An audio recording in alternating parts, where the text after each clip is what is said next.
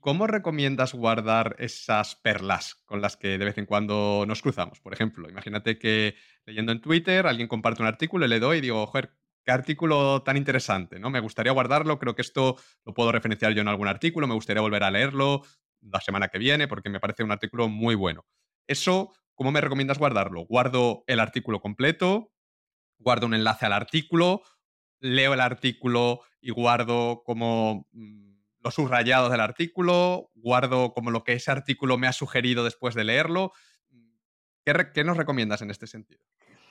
Eh, lo ideal eh, lo ideal, ojo, pero esto es, ideal y es muy poco realista, ¿eh? pero lo voy a decir de todas maneras, es lo de decir, me leo el artículo y guardo solamente aquello que ha llamado mi atención, las principales ideas y tal. Pero la realidad es que es verdad que somos personas ocupadas, que, además lo del, del cambio de contexto pues no es bueno. Entonces, imagínate que yo estoy, eh, tengo cinco minutos libres, estoy ahí en Twitter, encuentro este artículo, no tengo tiempo para leer el artículo, destilarlo y sacarle ideas principales, entonces no puedo hacerlo. Entonces, ¿qué haría? Pues lo guardamos. Mm, sabiendo que esto es un poco irrealista, pero que sería lo ideal, el quedarte solamente con tus ideas y con los el destilado y las perlas de una fuente original, luego guardar quizá la URL, pero quedarte tú con las ideas sobre todo, eh, como no es realista, hay ahora mismo herramientas que son muy útiles para esto, que, lo que te permiten es las guardas, por ejemplo, Readwise es una, Instapaper me parece que también, creo que la mayor parte de las herramientas más mainstream ahora te permiten, tú guardas ese artículo y luego en tu momento de procesado, eh, media hora que tienes para procesar todo lo que has capturado a lo largo del día, eh, lo abres, subrayas las cosas que más te llaman la atención y lo que ocurre con esas herramientas es que luego las puedes, mm, las puedes sincronizar con tu app, tu aplicación de toma de notas, de productividad, de lo que sea, por ejemplo, Notion o por ejemplo Sidian, que es otra herramienta. Vamos a centrarnos ahora mismo en Notion porque hemos estado hablando de Notion todo este tiempo. Hay, eh, hay plugins, hay herramientas que se sincronizan, pero solamente esos subrayados de ese artículo, solamente los subrayados, se sincronizan a una página en Notion. Entonces yo cuando abro ya esa página en Notion, ya no tengo el artículo entero a cholón, porque eso es lo que decíamos antes de yo me meto aquí en el océano, cómo encuentro de aquí las perlas, no es útil, no es útil ni es relevante, pero sí que tengo las partes que yo ya he considerado que son las más útiles, las que más me han inspirado, las que más me han gustado, las que he subrayado. solamente tengo ya eso y además encima te guarda la URL original del artículo. Entonces, por un lado tenemos la fuente original, por otro lado tenemos ya esa primera capa de destilado que hemos hecho y a partir de ahí ya sí que lo suyo sería, y esto también depende del nivel de engagement que tú tengas con esa pieza de información. Si solamente es una cosa que quieres, que has leído y te ha gustado, la has subrayado y ya está, lo tienes ahí para recordarlo, para luego compartirlo, lo idealísimo eh, sería el decir, vale, y ahora con esto, que siguen siendo las palabras de otra persona, ir leyéndolo y decir qué me despierta, cuál es el, el, remark que saco de esto, cuál es la anotación que tengo que hacer yo de esta idea, cómo la puedo eh, conectar con otras cosas que ya sé o qué preguntas me puedo hacer sobre esto. Y eso es lo que ya te llevas a tu aplicación de notas y eso son tus propias ideas. Para mí esa es la perla, o sea, no es todo lo anterior, sino el de esto que no es mío, que no son mis ideas, ¿qué saco yo? ¿Cuáles son mis conclusiones? ¿Cómo se parece o cómo se contradice a algo que ya sé?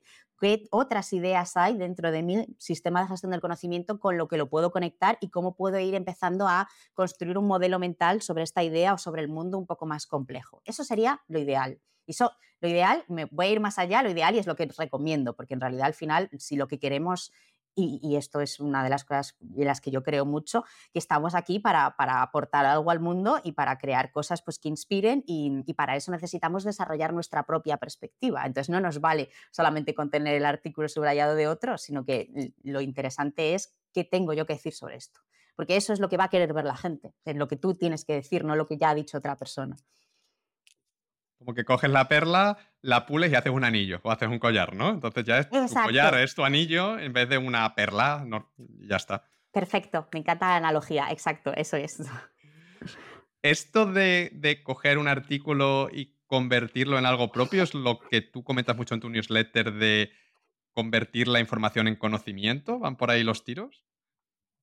Em, realmente más que eso, convertir la información, porque convertir la información en conocimiento, la diferencia entre información y conocimiento es que información al final son como datos poco sueltos, eh, un poco contextualizados, pero son datos del día a día. Convertirla en conocimiento es el proceso por el que esa información, que simplemente nos sirve para entender, entender, eh, la convertimos en algo accionable y, la, podemos sacar insights y nos ayuda a comprender el mundo. Entonces eso ya es cuando esa información ya la vamos convirtiendo en conocimiento, cuando podemos contrastarla con otras cosas y podemos ir pues, construyendo ese modelo mental que decía, ¿no? De eh, esta pieza de información suelta única que igual no es relevante, si la aplico a algo que mm, para mí es útil, si la hago accionable, pues ya la estoy convirtiendo en insights, en conocimiento, en, sabiduría, ¿no? Entonces es como la información, pero eh, con, con, como comprensión, digamos. Eh, yo hablo mucho en mi newsletter de intentar siempre convertir la información, aquella que no sea relevante, en conocimiento, es decir, no hacemos nada con la información a secas, si luego no hacemos algo con ella, la convertimos en conocimiento y también hablo de, no solamente, ya lo ideal, sería no solamente convertirla en conocimiento, sino luego expresarla y compartirla y comunicarla, porque para mí es como la última fase final, ¿no? que es, es la parte en la que más gente se bloquea normalmente, en plan, yo quiero conocer y quiero aprender mucho, pero luego te lo guardas todo para ti. Y, mm, para mí eh, hay una fase eh, casi imprescindible que es la de expresarla de alguna manera. No tiene por qué ser haciendo tu canal de YouTube, pero sí compartirla para que, para que te la devuelvan, eh, y para que te den feedback y para decir, vale, ok, esta idea que yo tenía, este conocimiento, lo comparto y me lo devuelven un poco mejorado, ¿no? Y eso hace que vaya creciendo y que cada vez sea más, pues más conocimiento. Hola, hola, soy Ángel y si te ha gustado este clip, entonces el episodio completo te va a encantar. Tienes el enlace para verlo o para escucharlo en la descripción.